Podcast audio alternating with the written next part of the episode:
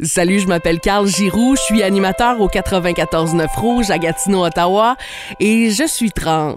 Ça fait quelques mois déjà que j'ai plongé dans cette aventure-là, et là j'ai envie de vous amener avec moi et qu'on vive ça ensemble.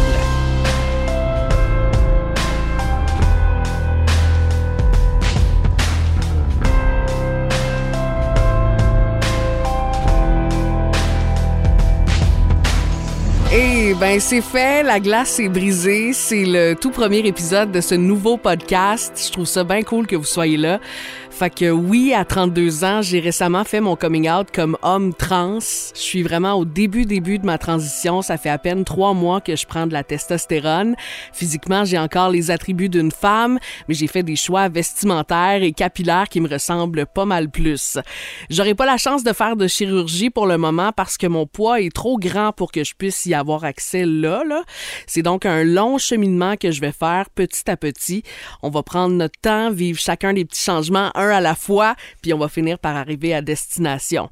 Dans le podcast, je vais vous jaser de mon aventure. Je vais aussi avoir la chance de jaser avec des invités que vous allez découvrir avec moi.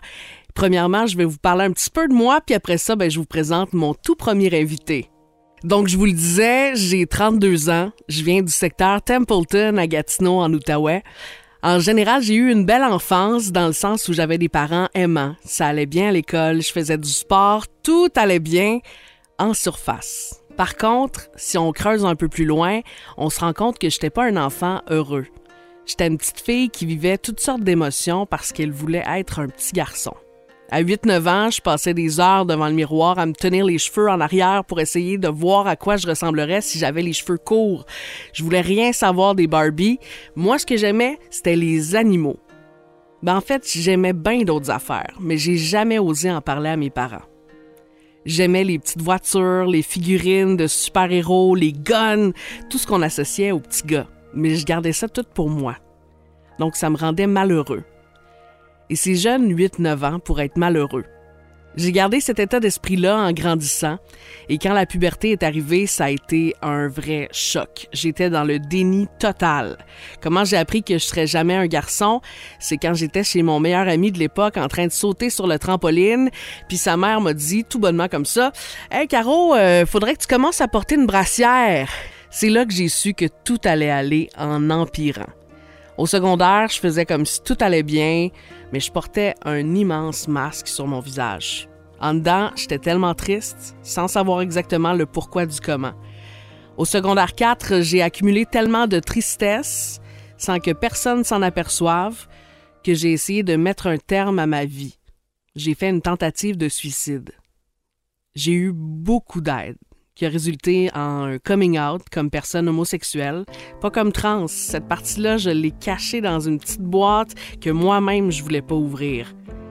J'ai commencé à ressentir un semblant de bonheur, mais il y a toujours eu une espèce de vide en dedans, un gros vide, comme un gros morceau qui manquait, une tristesse, un mal de vivre qui me rattrapait tout le temps. Au cégep, j'ai dû tout lâcher à cause d'une dépression. J'en ai fait plusieurs dans les années à venir. Ça m'a toujours suivi même en vieillissant, jusqu'à ce qu'à 32 ans, je comprenne finalement c'était quoi le problème. Je suis trans. Je suis un homme. Je l'ai toujours été, puis là, j'ai le goût de vivre plus que jamais. Le vide, il est en train de se dissiper complètement.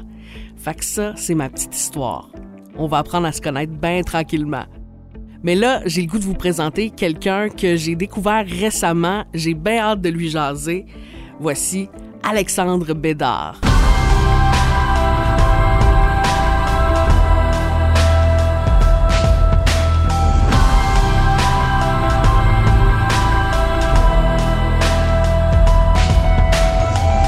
Ben, première euh, entrevue officielle du podcast. Je suis vraiment content de recevoir euh, le premier invité pourquoi j'ai décidé de recevoir Alexandre Bédard, c'est parce que au tout début de ma transition, j'étais tellement insécure dans ma relation avec ma blonde, puis euh, j'avais bien bien peur de sa réaction puis tout ça, puis je suis tombée sur le podcast de Claudie Mercier qui s'appelle Perception, et, épisode où Alexandre Bédard était là, puis ça a tellement eu un impact pour moi dans ma relation euh, de couple puis dans ma confiance personnelle que je me suis dit faut absolument que je parle à ce gars-là. Fait que il est là, Alexandre Bédard, bonjour. Salut, ça va bien? Ouais, c'est une belle intro. Ben oui, super beau, ça, Colin. Ben, tu sais, c'est sérieux. Ça a vraiment eu un impact pour moi. Fait que je me disais, il faut que je parle à ce gars-là. Mais pour les gens qui te connaissent pas, c'est qui Alexandre Bédard, mettons, en quelques phrases? Euh, ben, en gros, ben, ben, je suis un homme trans. Ça, ça, reste la base de, de ma personne. Euh, je suis quelqu'un qui euh, travaille dans dans le milieu, en fait, qui est conseiller aux enjeux trans pour l'Alliance Arc-en-Ciel à Québec. Donc, en gros, euh, je suis là pour euh, accompagner les gens, les personnes trans euh, dans leur recherche d'aide un peu partout, que ce soit pour au niveau de la santé, au niveau des droits et libertés. J'accompagne les gens là au niveau de, de ça aussi quand il y a des plaintes parce qu'on bien sûr on peut vivre des choses reliées à la discrimination, le harcèlement malheureusement encore en 2023. Fait que mon rôle c'est en, en principalement ça. Euh, je suis aussi euh, très présent dans les réseaux sociaux, les groupes de soutien. Euh, je travaille aussi bénévolement pour Gris Québec. Fait que je vais dans les classes, je parle un peu de justement mon vécu, ma transidentité, comment ça s'est passé à des étudiants secondaires. en gros, c'est pas mal ça. C'est comme l'externe à, à, ma vie de tous les jours, là, où que je suis technicien en électronique ça, ça ressemble à ça. Ben, c'est cool, c'est bon ça. Fait que c'est ce que je trouve cool, c'est que t'es vraiment un gars qui, qui sonne hyper authentique, tu sais, quelqu'un qui, qui est super vrai. En tout cas, c'est ce que j'ai cru entendre euh, dans ma petite recherche là, là où je t'ai entendu dans quelques podcasts, puis je t'ai suivi mm-hmm. un peu sur les médias sociaux. Fait que je trouve ça cool de t'avoir puis pouvoir te poser vraiment les vraies questions. Puis moi, de ma perspective de, j'allais dire de nouveau trans, là, mais je sais pas si ça existe. Là. Mais tu sais, ben, ben, oui, en quelque sorte. De personnes qui se lancent dans cette aventure-là, tu sais, de, de voir euh, toi un peu comment ça s'est passé. Fait que, mettons qu'on remonte aux racines de tout ça. Si tu me mm-hmm. parlais un peu de l'histoire du petit Alexandre, ce serait quoi? Moi, là, ça a été long avant que je comprenne que, que j'étais euh, un homme en bout de ligne parce que, euh, bon, moi j'ai 34 ans, je vais avoir 35 au mois de juin, puis veux, veux pas, quand, on, quand j'étais plus jeune, ça se parlait pas. C'était pas un sujet qu'on entendait parler euh, à l'école ou même juste euh, dans à la télévision ou dans les médias. C'était vraiment euh, encore très peu médiatisé. Et je, mais je, savais que j'avais un, profond malaise avec le fait d'être une fille, puis qu'on me dise que j'étais une fille. mais avant que je puisse mettre le, le mot là-dessus, ça a quand même été très long. Et c'est par la suite, après avoir compris que c'était ça, que quand je regardais là, ma vie comme d'enfant, j'ai vu les choses. Puis là, j'ai fait, OK, c'était ça. Tu sais, ça venait de, de, de plus loin. Fait que, si je donne des exemples, euh, moi, quand j'avais 4 ans, on me demandait ce que je voulais faire dans la vie, puis je disais que je voulais être un gars pour être un astronaute. Puis même si on me disait que je pouvais être un astronaute en étant une fille, c'était non, je voulais être un gars pour être un astronaute. Ou euh, même euh, après mon coming out, euh, à 30 ans, je me rappelle, j'avais j'écoutais des vidéos d'enfants, de moi enfant avec mon père. Puis ça, ça m'a vraiment rassuré parce que dans une vidéo, j'ai trois ans et demi, puis on m'entend dire je suis un gars, moi je suis un gars. Puis je me suis dit, si à trois ans et demi je disais ça, ben Colin, ça vient pas de nulle part. Wow. Ça a été long avant que je l'accepte. Puis tu sais, le, le, le, pourquoi j'ai juste dit à 30 ans, c'est vraiment parce que rendu dans la vingtaine, je me disais, mais tu sais, si j'étais vraiment trans, peut-être que je, l'aurais dit avant. Euh, puis c'était pas le cas. Donc euh, à ce moment-là, tu sais, je me disais, est-ce que je suis vraiment trans? Ou je suis peut-être autre chose? Ou tu sais, il y avait tout cet aspect-là. Et dans les débuts même que, que je me questionnais, ben il y avait tout l'aspect aussi chirurgie génitale qui moi ne m'attirait pas tant parce que je trouvais que c'était intense, je trouvais que c'était puis c'était pas quelque chose qui me dérangeait personnellement, Sauf que toutes les personnes trans que je voyais le faisaient, avaient donc bien envie de se hmm. rendre là. Et là, je me disais, OK, mais je suis peut-être pas trans si moi, j'ai pas envie d'aller jusqu'à cette opération-là. Puis c'est avec le temps, tu sais, là, ça, ça se parle plus maintenant dans les communautés que c'est un choix personnel. Puis tu sais, c'est quand même une grosse étape. Puis c'est pas tout le monde qui, qui a la nécessité d'aller jusque-là. Euh, donc, euh, tu sais, je me dis pas que j'irai pas, mais pour l'instant, je suis bien dans mon corps. Fait que c'est pour ça que ça a été aussi long puis que ce jeune Alexandre-là a pris autant de temps à, décider tout ça. Ben oui, c'est ça. Puis tu sais, c'est comme on, on dirait que des fois on attend une espèce de confirmation, comme si pour quelqu'un ça allait être comme oui, une espèce d'épiphanie, puis tout d'un coup. Exactement. Mais c'est c'est à l'intérieur, ça se passe. Puis on l'entend C'est ça, puis on l'entend souvent, même quand on commence là, la, transition, tu sais, le monde dit, c'est-tu normal que j'ai encore des doutes? Puis je me suis dit, ben oui, tu sais, moi, le dernier doute que j'ai eu, je pense, dans ma tête, c'était la veille de ma mastectomie, tu sais. Ah ouais, Je me hein? demandais si j'avais besoin d'aller jusque-là. Puis à un moment donné, tu sais, en réfléchissant, je me suis dit, oui, oui, tu sais, t'es pas bien avec une poitrine.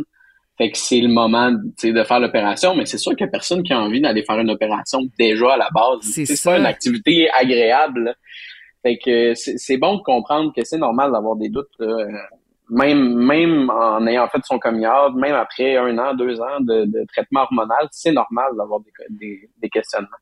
Mais c'est intéressant que tu dises ça parce que on dirait que euh, l'extérieur, les, les gens s'attendent tellement à ce qu'on soit sûr de tout à Mhm. tous les niveaux tout le temps. Fait que je trouve ça le fun que tu puisses dire ça, que oui, on a le droit d'avoir des doutes, puis ça, ça rend pas notre transition moins valide pour autant. Oui, puis on a le droit de changer d'idée aussi sur certains points. Tu sais, Mhm. Sais, moi, justement, comme, comme je disais, euh, moi, j'ai eu la mastectomie en premier, là, qui est l'opération au niveau de la poitrine. Puis par la suite, moi, je ne savais pas ce que je voulais. Tu sais, j'avais dit, je vais laisser le temps aller, puis quand je serai prêt, je serai prêt. Puis à un moment donné, ben, on est venu le temps où que là, ah, je voulais l'hystérectomie, donc faire enlever utérus et ovaire. Euh, mais je me, tu sais, le monde me demandait, mais là, tu veux-tu aller plus loin? Puis je disais, je sais pas, je suis pas rendu là dans ma tête. Je, suis- vraiment pas rendu là. Puis tu vois, là, ça va faire un an euh, au mois de mars que j'ai eu l'hystérectomie. Puis au niveau des opérations, des fois, je me questionne encore. Fait que tu sais, je me dis, ma décision est pas prise. Mais euh, je, veux, je veux pas prendre cette décision-là sur un coup de tête parce qu'il y a tellement de possibilités au niveau des opérations génitales. Puis il y a encore beaucoup de, de- d'améliorations à avoir aussi au niveau de, de, de ce qui se fait au Canada. Fait que, Mhm. tu sais, pour l'instant, moi, on dirait que je suis comme sur pause. Puis là, je me dis, j'attends de voir ce qui va se passer avec les années. Puis peut-être qu'à un moment donné, c'est juste le malaise aussi parce que, tu sais, il y a des choses qui arrivent dans la vie que les gens, ils, ils- on, on dirait qu'on on, on y pense pas avant que ça arrive. Tu sais, comme pour te donner une idée, en ce moment, je suis aux États-Unis. Oui. Puis tu sais, aux États-Unis, c'est moins bien vu. Fait que, euh, tu sais, en ce moment, moi, euh, bon, je, je- quand je prends la, mettons la- à l'aéroport, quand je me fais fouiller ou autre, c'est un, c'est un homme qui va me fouiller. Pour l'instant, ça va. Tu sais, j'ai eu l'opération en haut, fait que tu sais, c'est rare qu'ils vont aller en bas. Ouais. Mais il y a tout le temps un questionnement à ce niveau-là, à se dire, ok, mais là, si, euh, je sais pas, moi, j'ai j'ai besoin de me rendre à l'hôpital aux États-Unis en ce moment, mais Ouais. il va falloir que je le dise. Ok, là, là, ça devient touché. Tu sais, comme là, là, on rentre dans le personnel, mais euh, là, c'est mon deuxième euh, mon deuxième séjour. Puis avant de partir, ben, je, bon, j'ai eu le, le malheur de faire une, une, euh, voyons, une vaginite, Ah ce qui est crissement pas agréable Ben non. encore moins en tant qu'homme. Euh, puis là, ça faisait des années que ça n'était pas arrivé. Fait que là, là je m'en vais aux États-Unis avec des des, voyons, des serviettes sanitaires. là, Ben je me dis, oui. OK, il faut que j'aille chercher un traitement. Là, finalement, j'avais un traitement en haut, mais là, ça marchait peut-être pas. Euh, là, pour vrai, le stress que ça m'a mis Ah mon Dieu. pour une niaiserie. Mais tu sais, en même temps, je me disais, là, si je vais au Walmart, faut que j'achète ça, mais il faut que je fasse à croire que c'est ma blonde parce que c'est mal, tu sais, c'est pas bien vu. Ouais, c'est ça. Puis ah, là, ça m'amenait un stress là que, tu sais, puis c'est dans des moments comme ça que je me dis, ben avoir l'opération m'enlèverait peut-être ça. Ouais. Ces possibilités là d'avoir, une- tu sais, si j'ai une opération génitale, j'aurais pas de vaginite là. Fait que c'est dans des moments comme ça qu'on dirait que je me re-questionne sur mes choix, Ouais. puis sur euh, Puis en même arrive. Temps, c'est toutes des choses qui sont comme à l'extérieur de toi, tu sais, dans le sens que est-ce que c'est vraiment ça ou est-ce que c'est parce que dans le fond l'importance du regard de l'autre est encore beaucoup là, tu sais? Mhm. C'est des, des grandes questions. Souvent, c'est ça. C'est est-ce que c'est l'extérieur qui impacte sur ma décision? Mhm. ou c'est vraiment réellement ce que moi je veux, tu sais? C'est là qu'il faut pas prendre une décision sur un coup de tête parce qu'on peut le regretter aussi. C'est Ben pas oui. c'est pas tout beau non plus ce qui se passe euh, au niveau des opérations. Fait que c'est pour ça que c'est des grosses décisions. Puis faut faut se donner le temps. Puis c'est c'est une bonne chose de savoir que on se donne aussi la, la possibilité de changer d'idée. Totalement. Je trouve ça vraiment intéressant que tu dises ça. Je trouve que on, on- au début, en tout cas moi, de la façon que je vis ma transition, au début, on dirait que je dois euh, me préparer à répondre aux questions des gens. Puis là, il faut que je sois sûre Mhm. de, de tout ce que je dis. Puis de, mais on a le droit de pas être sûr. On a le droit de pas savoir tout à 100% dès le début là. Tu Je, sais. je te dirais même là, que c'est la première chose que parce que bon quand on fait une transition, euh, toi puis moi on le sait, hein, mais peut-être pas les, les- ceux qui écoutent, euh, on a besoin d'aller voir un travailleur social, un sexologue, un psychologue, Ouais. etc. euh, pour pour que la personne nous informe. Que c'est pas pour nous dire qu'on est trans, c'est vraiment pour nous informer de c'est quoi qui, qui s'en vient comme parcours, puis est-ce qu'on est prêt, est-ce qu'on est préparé aussi au niveau de notre entourage, sais, on Mhm. est bien entouré dans ce- dans ce- parce que c'est c'est une grosse aventure, on s'entend. Ouais. Et euh, là, je sais même pas où je m'en allais avec ça. ça, ça, c'est mon genre. Ben, tu disais, euh, comme, tu sais, je te disais qu'on on a le droit d'être pas sûr de tout, pis tout ça, puis là, tu Ah disais, oui, tu sais, oui, on rencontre euh, les, les Exactement. spécialistes. Et, et le travailleur social que j'ai rencontré, moi, quand il m'a euh, rencontré le premier rendez-vous, il m'a dit T'es pas obligé de savoir demain tout ce que tu veux faire, tu sais, toutes les étapes justement que tu veux entreprendre, tu sais. Là, en ce moment, c'est quoi que tu veux? OK, tu veux la testo, puis tu veux la mastectomie, dans quel ordre? OK. Ben, c'est, tout. Commence par ça, puis si ça va bien après, puis que t'as pas besoin du reste, ben, reste dans ce stade-là. C'est ça que je trouve qui est bien maintenant, c'est que Ouais. on nous impose pas toutes les étapes parce que je veux pas la loi avant c'était ça là, Tu en Ouais. 2016 avant 2016 ils nous obligeaient pour changer de nom au niveau légal d'avoir les opérations génitales C'est fou, hein? failli revenir avec ça avec le projet de loi 2 puis ça avait pas de bon sens là. tu te disais mais voyons tu sais si, je- si je veux être moi au niveau légal puis me présenter puis on s'entend tu sais on se rend pas compte là, mais on en présente des cartes puis des choses là, qui disent notre identité ben ça avait pas de sens là, de se dire Ben qu'on n'avait pas le choix de se rendre jusqu'à l'opération Ça invalide euh, des transitions, là, tu sais, c'est- c'est ben oui complètement. Euh, si je te ramène un peu à l'arrière, t'en as parlé un petit peu, là, mais mettons pour toi, les grosses étapes de ta transition, t'as parlé au début, t'as as commencé avec la testo, si j'ai bien compris? Ouais, ben dans le fond, euh, moi quand j'ai pris la décision là, que j'allais de l'avant, euh, j'ai envoyé mes papiers pour la mastectomie en premier OK. euh, et j'ai envoyé mes papiers pour mon changement légal. Parce que pour moi, euh, au début, j'avais peur avec la testo. Je me disais, euh, parce que moi, j'avais quand même une forte poitrine, vraiment forte poitrine, Ouais. et, et je me voyais pas avoir de la barbe puis des seins en même temps. Oh my God. J'avais un blocage mental, euh, exact. J'avais un blocage mental et avec la, la possibilité de parler avec du monde dans des justement des groupes de soutien puis voir comment que ça allait la, la transition, ben il y en a qui me disaient c'est mieux que tu prennes la testostérone avant de faire l'opération au niveau euh, de la poitrine parce que la masse graisseuse, la masse musculaire change, les glandes mammaires vont diminuer aussi, s'atrophient. Euh, fait qu'à un moment donné, quand ils, ils font l'opération, si les changements corporels ont eu lieu, le résultat est, est plus beau. Euh. Esthétiquement parlant, les pectoraux sont à la bonne place, sont de la, tu sais, euh, bon, tu prends un peu de masse musculaire, même beaucoup, je te dirais. Ouais. Euh, il y a beaucoup de changements qui se font à ce niveau-là. Tu sais, moi, pour te donner une idée, dans les trois premiers mois, euh, ma masse musculaire a doublé, puis j'allais pas tant au gym, j'allais comme au gym deux fois semaine, une heure, puis je procrastinais un peu, là, fait que peut-être même pas du sport, là. Euh, puis ça, ça se faisait tout seul, là, tu sais, j'ai, perdu du gras énormément aussi. Sais, tout le gras se redistribue aussi, Ouais. fesses, hanches, cuisses se redistribuent. Euh, ben, j'ai une petite bédaine maintenant de, de, de gars, mais bon, ça vient avec. Euh, mais tu sais, tout, tout ce changement-là fait en sorte que le résultat allait être plus beau. Fait que j'ai décidé de prendre la testostérone finalement. Euh, fait qu'après un mois, là, après l'envoi de mes papiers, j'ai eu un rendez-vous. Euh, j'ai commencé la testostérone en août, en août euh, 2018.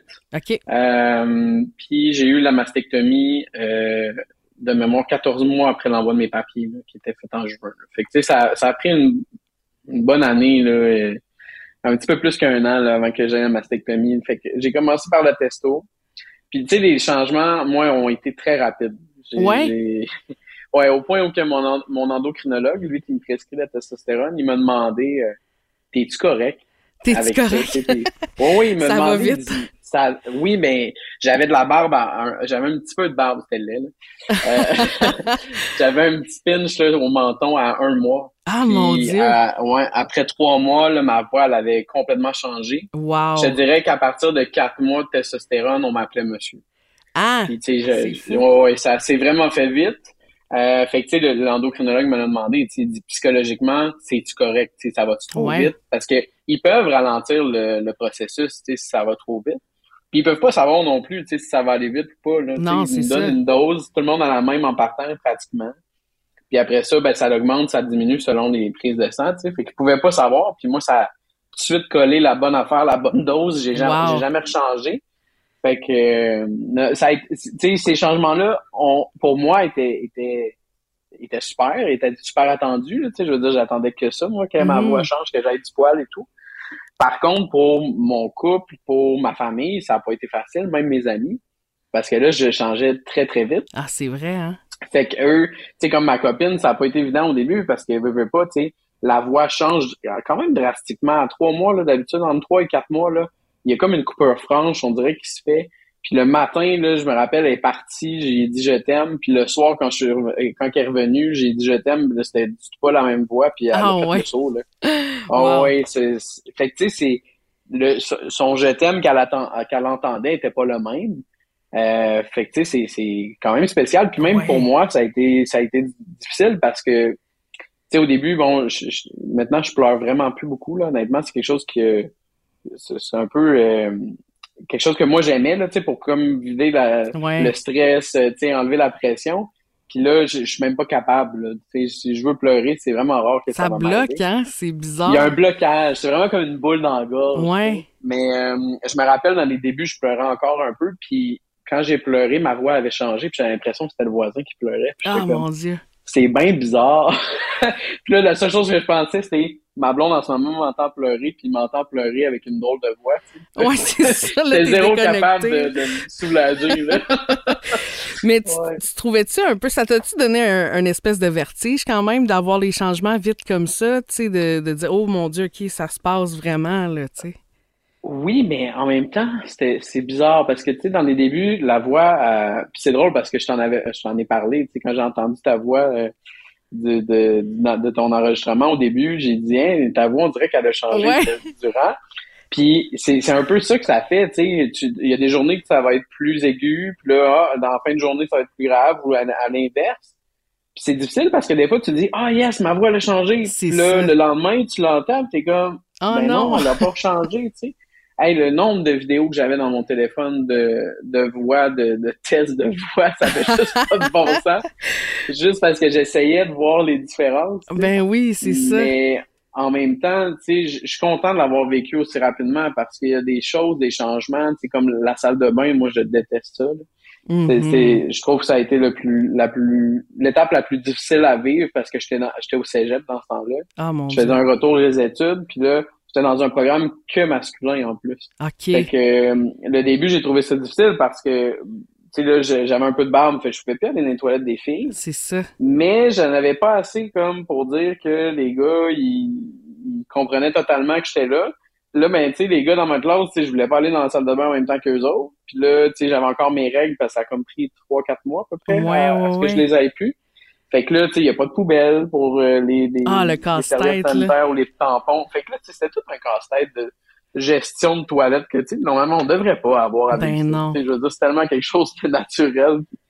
Fait que c'est pas. Puis même encore, tu sais, comme là, je suis dans un dans une formation aux États-Unis, mais c'est tout avec des gars. Puis là, des fois, tu sais, je me dis, là, je m'en vais à la salle de bain, je m'en vais tout le temps dans la cabine, tu sais. Fait que, sais, ça paraît tout temps bizarre, Oui. un peu pour eux autres quand ils le savent pas, tu sais. Ben Il y en a un, il me dit, il me dit cette semaine, euh, va pas devant l'urinoir, le, le plancher colle.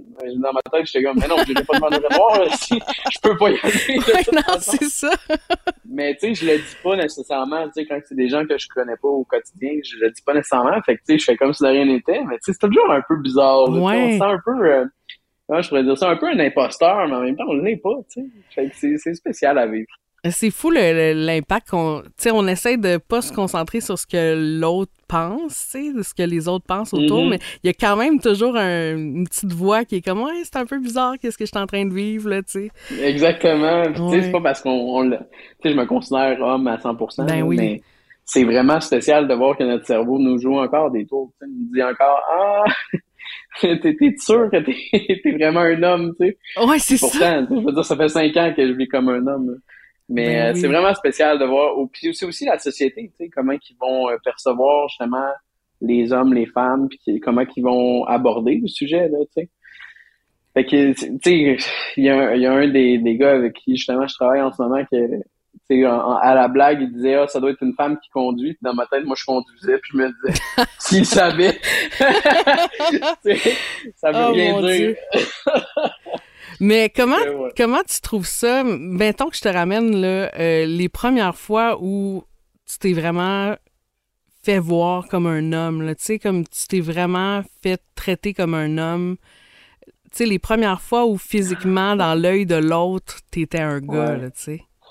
Le, plus drôle, c'est la première fois que ça m'est vraiment, tu sais, comme que ça m'a accroché, puis je me suis dit, OK, là, ce que je suis en train de vivre, c'est vraiment typique masculin.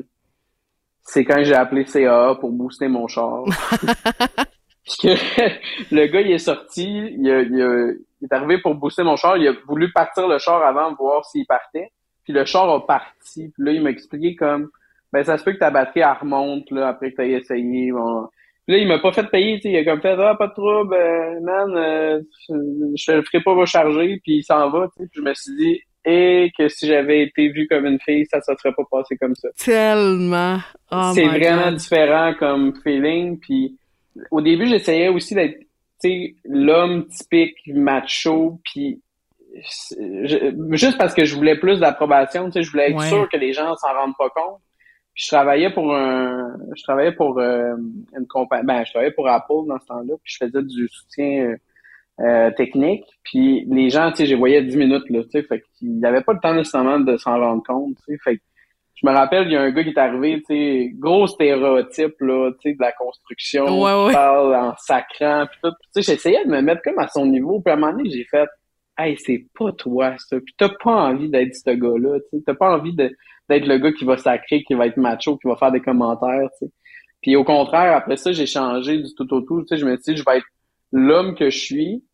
Puis, au, puis encore plus, euh, je, je, je me considère comme féministe parce que, je l'ai vécu, c'est quoi. ces causes-là me tiennent à cœur aussi. Fait que, je vais toujours être la personne qui va défendre les femmes devant des groupes d'hommes qui, tu sais, pour moi, c'est super important. Fait que j'ai, complètement enlevé ça de ma tête, tu sais, d'espèce de, de d'idée de vouloir avoir l'air macho puis de, de, de pas l'être du tout. Là. Je, je le vois maintenant comme étant Alexandre est Alexandre, Alexandre est un homme, puis ça finit là, tu sais. Ben oui. de plus avoir à me prouver, comme. Ben c'est ça, moi, c'est, tu vois, c'est là-dedans que je suis ces temps-ci, l'espèce de... J'essaie de trouver euh, ma masculinité, tu sais. Puis je me rends compte justement que j'ai pas à la trouver, tu sais, c'est juste la personne que je suis, tu sais. Il y a pas, y a pas à performer un, un rôle, tu sais. Puis même souvent, je vais dire aux gens, tu sais, dans, dans le monde, là, on est tous différents, puis on est tous basés sur des hormones. Tu sais, là, nous, on prend de la testostérone pour avoir ces changements-là physiques, mais, tu sais, un homme a de l'estrogène, a de la testostérone, puis même quand j'ai commencé à prendre de la testostérone, moi, je me suis vraiment intéressé à comme, comment ça se passe dans le corps et tout ça. Mm-hmm. Puis, si on prend trop de testostérone, c'est pour ça qu'il faut qu'on qu'on gère notre testostérone aussi, puis qu'on voit comment ça se passe dans notre corps, parce que si on en a trop, ça se transforme en estrogène. Ah ouais. Puis drôlement, moi, mon père était très imberbe, puis à l'âge de 50 ans, quand il a pogné l'andropause, il s'est mis à avoir plus de poils. Ah ouais. Parce qu'il y avait probablement trop de testostérone. Wow. Ça se transformait en estrogène. Fait que quand il est tombé dans l'andropause, mais là, il y avait un bon taux de testostérone, quand même probablement plus élevé que, que la normale, mais pas assez pour que ça se transforme en estrogène. Et à ce moment-là, il y a eu des changements inverses. Fait que souvent, je dis, aux gars qui me disent hein, comment tu sais t'as full de barbe t'en as plus que moi puis je dis souvent attends attends ton andropause tu vas probablement en avoir plus parce que ceux qui en ont pas beaucoup c'est probablement qu'ils ont trop de testo ouais, contrairement à ce qu'on pourrait croire c'est vraiment intéressant c'est fascinant ouais ah ouais c'est fait que tu sais dans la vie de tous les jours tu sais les femmes il y en a qui vont avoir plus de testo il y en a qui vont en avoir moins les hommes même chose fait que en bout de ligne, là, on est juste des êtres humains avec des hormones. Puis, des hormones vont faire, oui, des changements au niveau psychologique puis physique, mais il n'y a pas de sexe. Tu sais, élimine femmes et hommes. En bout de ligne, on est juste des humains qui ont des taux d'hormones. c'est vrai. On est basé là-dessus. C'est capoté. Ben voilà, c'est ce qui conclut le premier épisode de Devenir Carl. Et vous vous en doutez, on a tellement jasé, Alexandre et moi tellement qu'on a décidé de faire un deuxième épisode avec la suite de notre conversation. On a parlé entre autres de relations de couple, on a parlé de paternité. Super intéressant ce qu'Alexandre avait à dire et vous allez pouvoir entendre tout ça dans l'épisode 2. Merci d'avoir été là.